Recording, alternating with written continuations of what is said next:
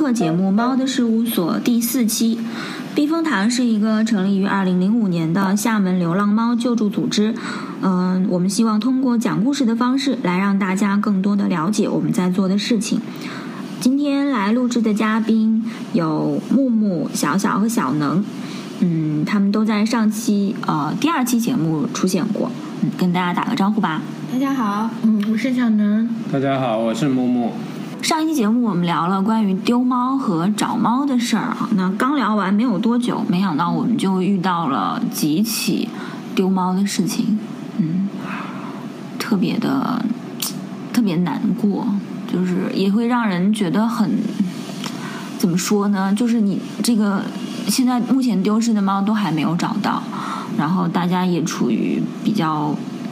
纠结痛苦的在寻找的过程当中，就还事情还没有一个结果。那我可以先跟大家讲一讲这个事情是怎么发生的。嗯，其中一只呃丢失的猫叫梅梅，梅梅是煤球的煤，因为它是一只全黑的猫，所以它叫梅梅。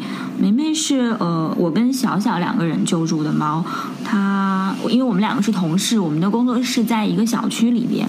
然后梅梅是我们搬到这个小区，呃，我遇到的第一只猫，就是我刚刚搬来，有一天晚上下班，然后在黑夜里就看见一只黑猫，我就向它走过去，它竟然没有躲开，我就跑回工作室去拿了猫粮，然后坐在小区的台阶上就跟它玩了很久。那个其实还蛮蛮神奇的一件事情，就是竟然就让我遇到了一只可以摸到的猫，最后它竟然还趴下来，就是把肚子翻给我让我摸。然后那一次之后很久，我都没有再遇到梅梅。可能大概有有没有一年，还是将近一年之后吧。呃，因为我们一直在工作室的门口放猫粮，喂小区的流浪猫，就让他们自己来吃。然后有一天就梅梅就来吃饭了，后来她就成了来我们门口吃饭的固定班底之一。就每次她来，她因为她长得非常好笑。她的头很圆，然后肚子也是圆圆的，就身体很短，腿也偏短，然后漂亮，对，很可爱。她就像那个呃，宫崎骏的那个龙猫里边那个那个骷髅骷髅，就是那个 那个黑黑的小煤球。啊，对，她来我们这里的时候已经怀孕了，但是梅梅可能是一个不太会带宝宝的猫，就是她怀孕后来生产之后，一直都没有看到她的，呃，她她的小孩，对，所以推测可能小孩是不在了，嗯。然后就发生了骷髅美美跟骷髅的事情。骷髅是我们的朋友在菜市场下雨天捡到的一只小黑猫，然后确认它是周边没有母猫，所以就把它领回来了。然后领回来，因为家里面还有一只猫，所以不方便马上就带回去，因为还要隔离什么的，所以就放在我们的工作室放了一天。那时候骷髅嗯非常小，大概就是推测是一周多，是吗？应该不止吧？它眼睛睁开了呀，应该不到一个月的一只小黑猫。然后它身体非常弱，一直在叫叫叫。它也没有母猫给它喂奶。梅梅这个时候到我们工作室门口来吃饭，她听到小猫在叫的声音，然后她就非常的激动，她到处在找，她想要进来，就觉得说是听到她自己孩子的叫声。然后我们就想说，哎，可不可以让梅梅把这只小猫当做自己的小猫来照顾？这样子，呃，因为我们给小猫买了奶，然后买了买了那个针管给它喂奶，但是非常的不顺利，所以就想要把它交付给梅梅。然后梅梅刚开始对它有一点点的不。是很想亲近，但是没过了多长时间就开始舔它，就像带自己的小孩一样。然后我们非常非常的感动。而且梅梅跟骷髅都是黑猫，就两个都是两个长得一样的，两个都黑煤球。把梅梅和和小骷髅在工作室里边留了一个晚上。梅梅又想要跑，但是又又舍不得自己的小猫，然后听到骷髅在叫的声音，然后立马就会回来了。反正照顾它一晚上。然后第二天，而且他很想要把骷髅叼走。对，然后第二天的时候，因为小猫的状态不太好，有点发抖，就是？呃，有一点是它是站不住，呃，抽搐。对，有一点来的时候他已经站不住了。对他他精神不好，一直在睡觉，而且有点抽搐。那我们就打算把他送到医院去。然后梅梅一直是我们想收养的流浪猫，所以就带着梅梅一起到医院去看看能不能顺便去做驱虫和绝育。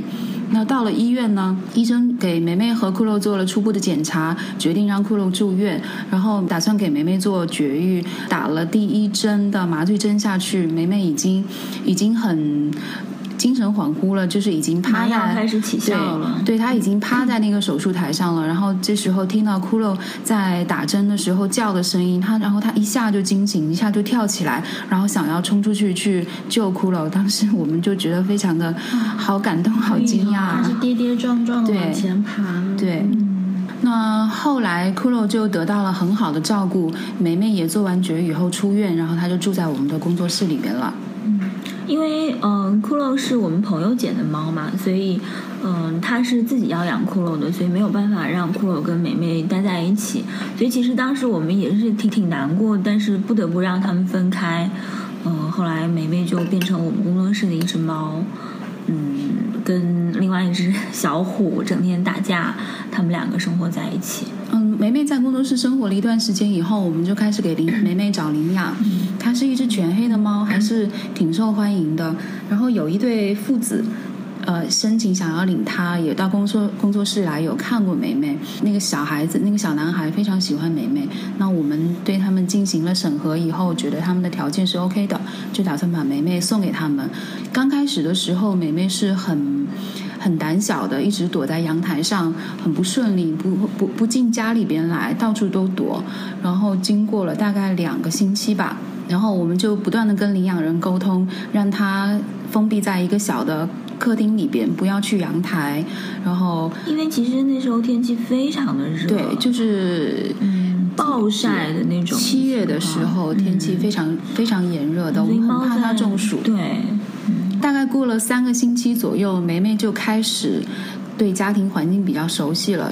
领养人会讲说他会呃蹭人，然后会打滚这样子。那我们觉得嗯状况还不错，梅梅终于开始融入家庭了。可是就在这个时候，突然有一天领养人跟我讲说，哎，梅梅好像不见了。他说到处找不到她。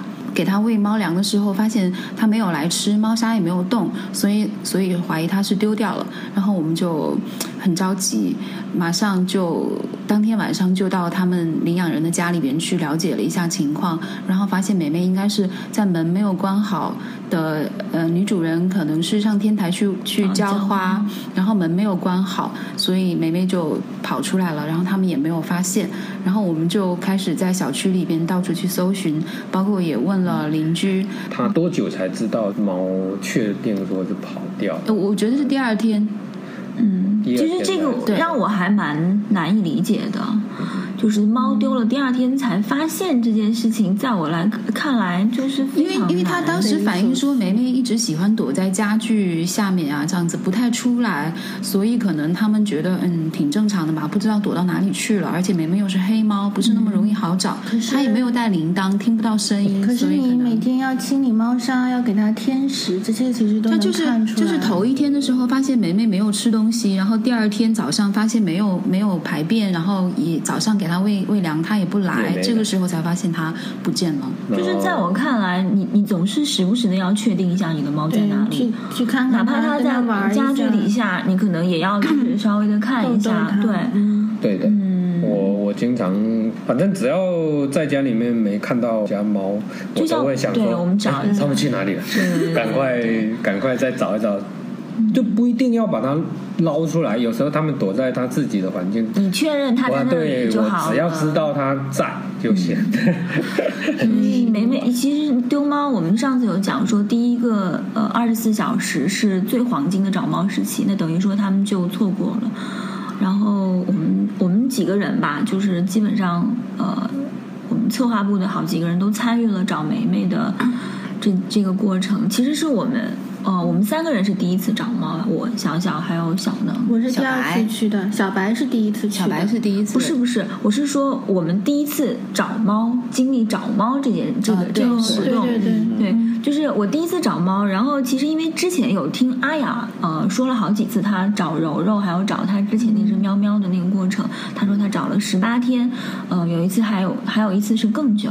你听上去觉得说她讲的轻描淡写，可是你真的自己去参与找猫事情的时候，其实是非常绝望的。就是整个过程是你摸不着头绪，尤其是你第一次去的时候，那个小区非常的大。然后是一个很旧的小区，它呃基本上每一栋的那个一楼，它都是当做杂物间、柴火间那样子的的东西，堆了很多杂物，也没有锁门。可藏身的地方太多了。对，然后猫是可以进自由进出那些杂物间的。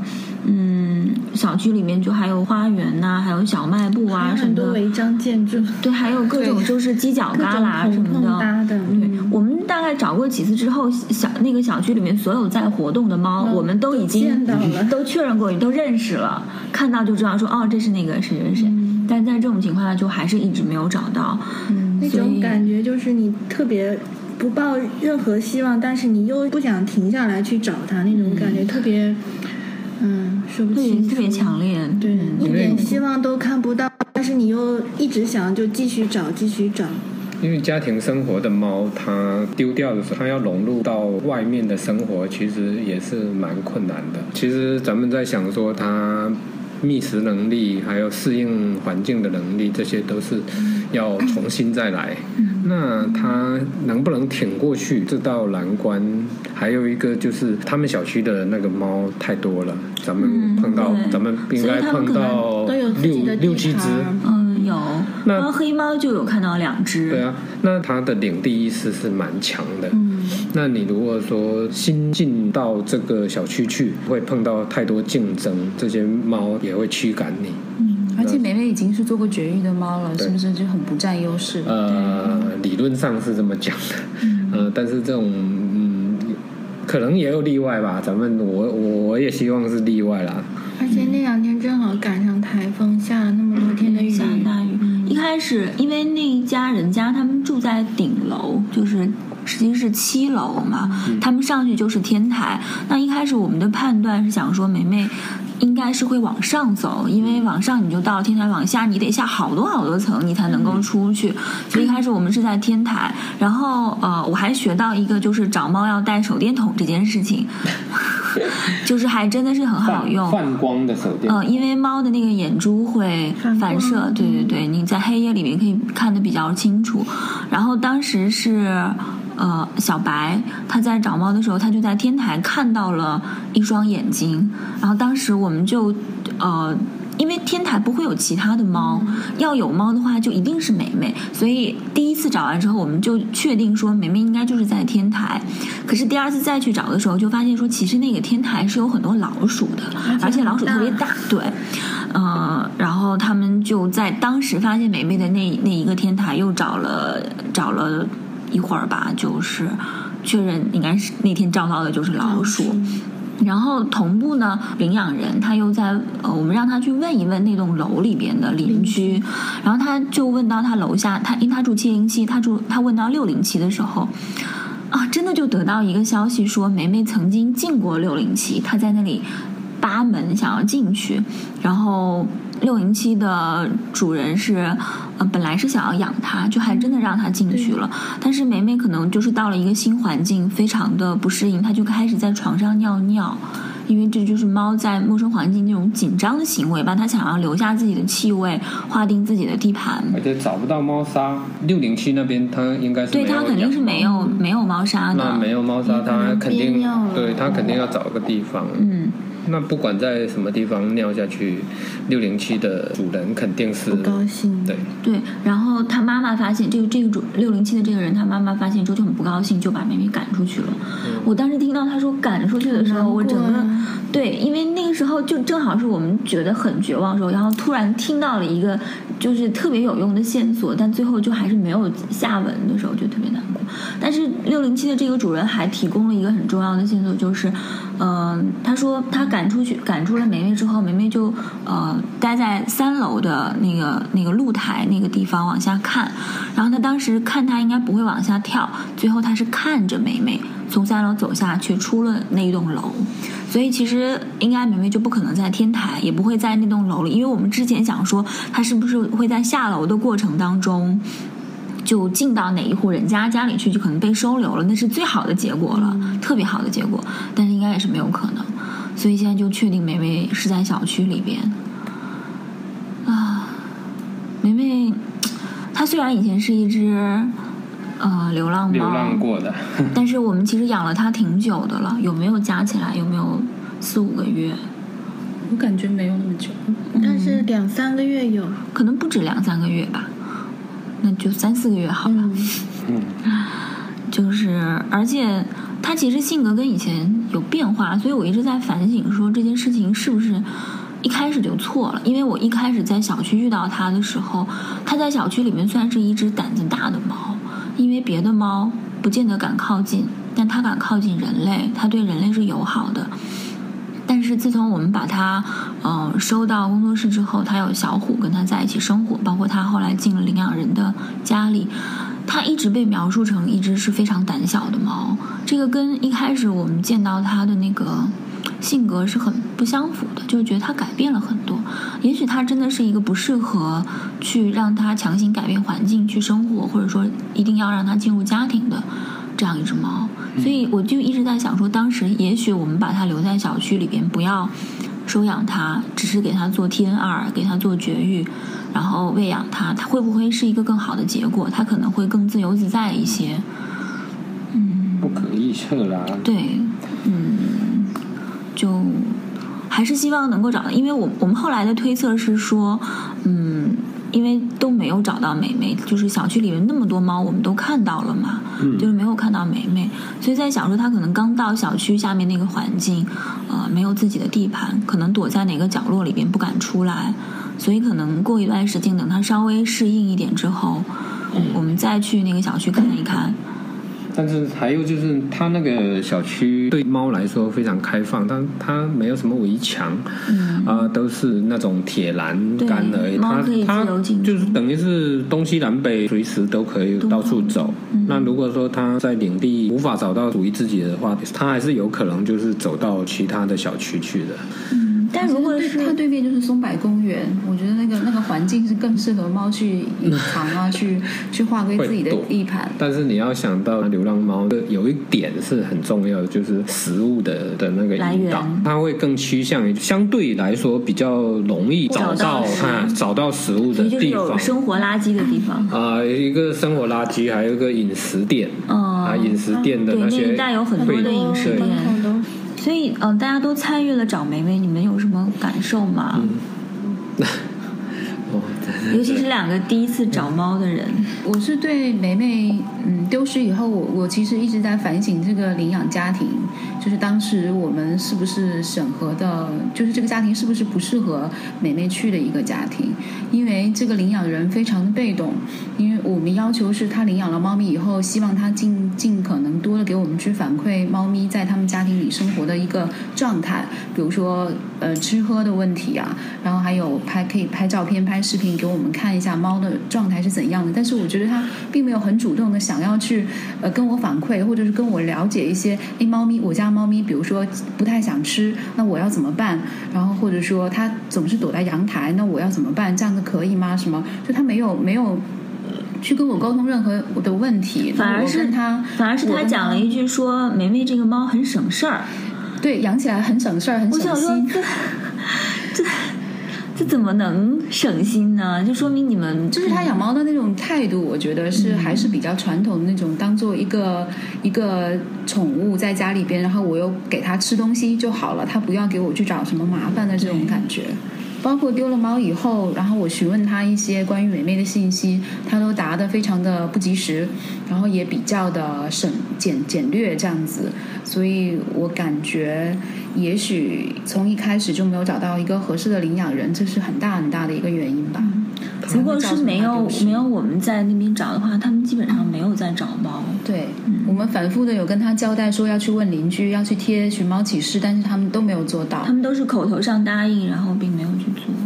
可是这些问题都是很难从一开始的领养审核里面比较容易看出来的，嗯就是你在表格里面我我觉得还是还是一个态度吧，就是他来看梅梅和他之前提交领领养申请的时候跟我沟通的时候那种态度，应该是可以分辨得出来，这个人是很积极的态度，他很喜欢猫，他很要想要去照顾它，或者他有没有经验，这我还是能还是能看得出来的，我觉得。人的性格对，比如说像领养。阿夏的这个女孩子，我就觉得说她会比较态度就会很积极，然后会很喜欢它，然后她也表现出不管这个猫咪怎么样，我一定会对它很好。那至少有这样子的话，有这样的态度，就、就会他会比较尽尽职尽责的去照顾这只猫。还要在这个现今的社会哈、如果比较喜欢拍照，特别是喜欢拍猫，其实就会养得更好。比较容易过审。所以可能我我想是不是以后在试领养的这个时候，我们就要求他每要求多一点，就是或者说，嗯，在试领养的这个阶段，我们相对多怎么讲？交流一些，对，多然后多观察他，嗯，看看他的拍照能力嘛，有没有不把要一直有没有把话题带偏好吗？有没有把猫拍漂亮的就好？真的是，梅梅的这个领养人，他不拍照。那我最开始的我自己的给他的解释，就是我自己对我自己的解释是说，他是年纪比较大的一个一个男性，所以他可能没有这个习惯，经常去拍照片发朋友圈这样子。我觉得我是可以接受的。那后来想一想，我觉得他领养梅梅是因为小孩子喜欢动物，所以他就想要领养一只猫给自己的小孩去养，就这样。所以他自己可能本身对猫没有那么多的喜爱。那那我我还有我有遇到过其他的申请其他猫的一些领养人，就算是男生，我看他们的朋友圈，他们真的也有人就天天都在发猫，就说自己的猫多可爱啊什么的，所以这个还是跟年纪跟什么嗯没有关系，就是还是真的有没有在喜欢而且梅梅这次丢失，因为我们之前一直强调说猫，呃，你要做封闭，做封闭猫就比较不容易丢。但这次，呃，包括我们待会要讲的另外一个事情，都是因为你在开关门的时候没有注意，让猫给跑出去了。就其实梅梅是这样，就是因为他们家住顶楼，所以在天台有种花，然后女主人经常就开了门上天台浇花。那可能她有好几次。出门的时候都没有关门，然后梅梅都没有跑掉，所以他就觉得说，呃，梅梅不会跑就没事儿。结果那么就有一次梅梅跑掉了。而，且他们也觉得说跑掉没关系，过两天会自己回对来。他。们会回来，就是以前散养猫的观念，而且梅梅是跑跑掉了之后，她跑到楼下六零七，就是猫会没有办法分辨楼层，她觉得说这个位置就是我家，所以其实而且我们判断就是梅梅其实是想要回家的对，她只是找不到家了，对这个就更让人难受。嗯，这就是我们避风塘在找领养的时候要求封闭。这个封闭这一点，老是有人会质疑，会觉得很麻烦，影响他们家的一些美观啊，或者怎么样子。通透度啊之类的，，呃对，有一些还会反问。那以前我们养过很多猫，都是随便养啊，它爱来就来，爱走就走或怎么样。但是咱们现在的居住环境都是这种商品房，每家每户的门都是一样的，电梯。嗯，对，猫是没办法进出的，那还有就是你楼层都是很高的，那跟以前真的这个差距很大。现在的猫只要一出去，它想回来难度是它根本辨认不出自己家是哪栋楼。呃，咱们就不要说危险性，你高楼还有车子，它想回来的难度那就更大更大了。所以梅梅现在还没有找到，然后我们是现在的计划是打算过一个星期之后，预计它能够熟悉小区的环境，它比较会出来在小区活动了之后，我们再去找找看。那现在我们在整个小区都贴满了寻猫启事。希望可以获得一些消息吧。那么，如果后面后续有消息，我们会在接下来的节目当中再跟大家更新关于梅梅的寻找过程。嗯。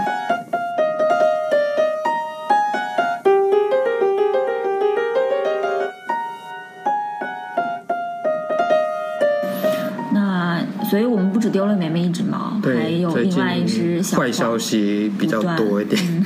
有一只小黄，就是我们时间。避风塘 T 恤上的那只对大黄小黄大小小黄猫，的对，那其中一只只小的那个，嗯，它是那个鼓浪屿那个楚家岩的老板救助的猫，大小黄两只兄弟吧，他们在楚家岩生活了一段时间之后，就被算一对情侣领养。当时因为大小黄感情非常好，总是非常腻在一起，一起睡觉，一起吃东西什么的。他想要两只猫一起领养。我们是感觉他能让他们这样子一直生活下去会非常好，他就领养走。因为这一对情侣想搬到到离单位方便一点的地方，然后就搬家，要装修啦。那一天工人进场的时候，就把门打开，在这个搬的过程当中，可能就比较不注意，因为主人自己一个人在家里面，搬家的工人搬东西进来之后，门没有关上，然后就。这这挺奇怪的啊、就是如果换了我的话，我首先考虑的就是啊，那如果有工人要来的话，猫要怎么办？要找个笼子先放好啊，干嘛的？怎么怎么会允许工人进进出出的，然后猫也不给它关起来呢？他之前养过猫吗嗯？，在老家有养过，只很所以就还是很早没。有经验的。在老家养过的这种都不算养过猫，对，嗯，他也是没有立刻发现，对吧？对是也跟梅梅一样，是到第二天才发现的。因为他家有养三只猫，然后他、就是他在大小黄之后又领养了一只猫，啊，对对对，那超经验不足，然后又觉得可以养这么多只猫，然后我觉得就超过他的能力吧。他到了第二天才发现说，哎，怎么小黄好像没出来吃东西？不可能是因为装修房子有人来，他就躲那么久的，这是不可能的。嗯，那到了第二天，才发现不见，然后就赶快告诉救助人，大家就开始找啊。我们好几个人就跑到他们的小区去，他们小区是一个什么状况？也挺大的，是那种比较新的那对种生新的活区，生活小区，整个小区的范围很大，而且他住的是高层的十几楼。这里要可以跟大家讲一下，如果是这样的环境，第一个要去找的地方是哪里？就是楼梯间嘛。对，楼梯间，对因为猫它没有办法自己走电梯的，它是它肯定是要走楼梯间下去然后你高层层高要这么高，十几层是吧？对你这个楼梯间的那个长度是很大很长的，嗯很大的一个空间，所以首先在楼梯间找。其实等于是第三天的时候才开始去找领养人，他上班很忙啊，号称自己就是加班就是早出晚归这样子，然后又加班，又要照顾家里面另外两只猫，所以就他其实没有找，对不对？嗯，无法判断。那我们去找问了清洁工人，他们其实第二天的话，他们在十五楼，他家是在十六楼啦。清洁工说在十五楼的楼梯间的拐角那边有看到他趴在那边，而且是睡，而且是睡着他了。当天晚上去找，一下就能找到他了。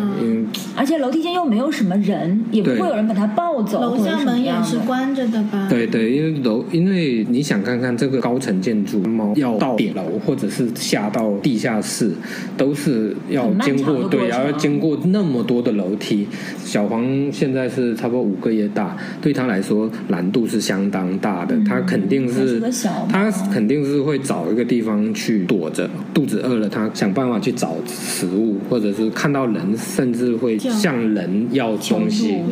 对，其实我觉得算是黄金四十八小时，应该在两天之内在附近找是机会非常大。其实这个环境会比梅梅那个环境要好找得好找多了，而且猫会在大概的位置的房间门口叫，对这个认不清这个楼层认不清楼层。那你们后面有帮他找楼梯间就没有在了吗？对，我们从他住的那一层往上走，又往下走，这样子走了两遍，走到地下室。它的地下室是那种大型停车场，五六栋楼合在一起的，整个范围是非常大，而且很闷的那种。整个走的过程当中，我们的想法也是非常多。我们最开始认为有可能往上走，但是他们那种楼管理还是蛮蛮好的，就是说没有什么垃圾残余啊，什么堆积一些纸箱、纸皮这种东西，等于说给他躲的角落基本上没有，而且也没有食物可以获取，所以我们想它可能还会往下走。我们一直走到地下室，看到地下室的那种状态，我们也真的是没有没没有办法，因为整个面积非常非常的大而且地。下室也不会有食物吧？对啊，对，所以那他有可能就跑到小区里吗？还是我们还是认为说，它可能会被人碰到，最好是收留吧，或者是有些人就会驱赶它。把它驱赶出大楼。这种可能性也是有。那我们就是说，现在也是贴一些传单，救助人也还要悬赏，就是要给报酬啊什么。这边主要是在跟物业清洁工这边继续保持联系嘛。所以现在等于说没有什么好消息线索。对。那下一步有什么策略吗？哎呀，啊，真的。没有什么太好的办法了。领养人是答应我们，他还会继续在他有时间的情况下，再到处问一下，找一找。嗯，我听说其实对呃救助人和或者其他人对领养人也有比较多的不满，然后把另外一只猫也要回去了。就是把大黄也带回来了。大黄我们带回来之后，它其实状态并不是很佳。嗯，怎么讲？带回来第一天，我们就发现它的耳螨非常变变严重了，对，而且没有耳螨的，非常就是那个整个耳朵非常的黑，然后简单的用棉签稍微掏一下的话，棉棒都黑乎乎的。通过这个细节吧，我们就认为说，因为它已经领养走两个月了，嗯，在喂养过程当中看一下，就很容易看出它耳朵有有什么问题的。还有就是大小黄这个年纪也应该做疫苗跟绝育的，都都没有都没有做。鉴于这种情况吧，这样子的话，我们还是把大黄带回来，就这样。那第三只猫是跟避风塘领养的吗？呃，不是，它这个它第三只猫，它是跟那个一个网上的一个贴吧，他说反正就是不不不清楚，我们不清楚它的那个渠道。就他可能高估了自己养猫的能力吧。三只猫，对，没有办法，就是都照顾的好。嗯，可能他也有自己的原因，就是工作可能一下子变得太忙，或者说怎么样，他可能原来认为说他有能力养好的，或者说对于养猫他认为比较简单。哎，我真是不懂这种没有养过猫的人，为什么突然要去养三只猫啊？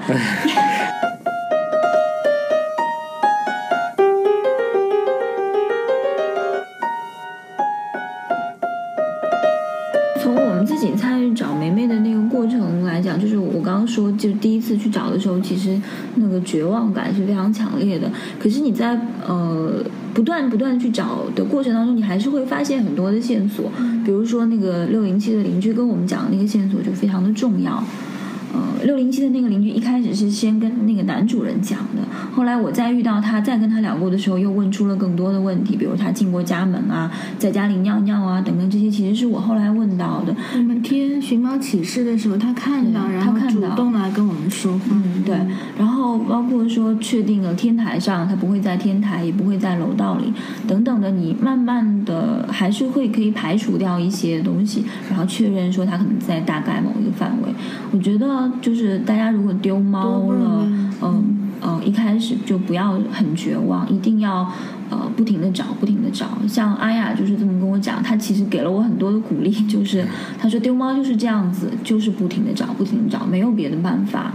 你有足够的耐心，然后花费足够的时间，一定可以找到。而然后又是比较科学的去找它，然后去想象它有可能在哪里做出哪些行为。嗯，猫是。是可以找到的，所以还是像像上期讲的那样子，就大家丢了猫，不要首先想着去发微博，因为微博上能够帮到你的人非常之少，还是嗯在自己的周围去。贴传单、贴寻猫启事会比发微博有用，然后包括你自己亲身经历的去寻找，去问一下也会更有效一些。第一第一点就是时间，时间性非常重要。还有第二个点就是这个主人他自己用心找也是非常重要，因为其他人只能帮你一时。我有跟那个领养人讲过，就是说你自己在家里面的时候，你要注意听有猫的动静的时候，因为它会在没有人的情况下。过道啊，什么比较安静的情况下，他会回来，但是他也是不懂得开门，他有可能叫两声，那这个时候你给他一开门或怎么样，他就进来。哦，对了，在小黄丢失之前，差不多十几天吧，另外一个山里，这只猫叫山里的，它是因为发情，把那个纱窗巴拉巴拉巴拉就巴拉开了，然后就跑掉。他家是因为是一楼，他跑出去之后，整个我们连续差不多找了三天吧。反正找不到。它那个旧小区也是也是比较复杂，然后又是四通八达的。但是这只猫它。它因为它是发情者，然后可能发情的那个曲线稍微有所缓解之后，它可能又恢复比较理性了，它就跑回这个主人家的那个门口扒拉门，主人就听到了，它就开门，它就它就回来，它就走进来了，它就回来，它就一楼，所以就比较，嗯，这真是太幸运了。所以猫是跟狗一样，是会会要想要找家的。会的，猫只是能力没有那么大，嗯，而且现在的环境让他们回来的更困难。我刚刚还在想说，有没有可能就小黄丢了，就把大黄带出去一起帮忙找，让大黄闻一闻。对，梅梅丢的时候，我们还录了骷髅的叫声。对，因为当时是梅梅很对骷髅的叫声非常的敏感。觉得是他自己的孩子，虽然骷髅现在已经长得挺大的了，然后我们还是录了他的叫声，想要把梅梅吸引出来，但是也是没有用。嗯，这个难度太大了啦。唉，所以呃，我想说，大家就等后续吧。希望我们后续这期节目的后续会有好的结果，希望丢失的小猫都可以找到。嗯。那我们今天这一期就先到这里，谢谢小小、木木还有小能。嗯，我们今天就不讲那些有的没的了。好，大家拜拜，拜拜，拜拜。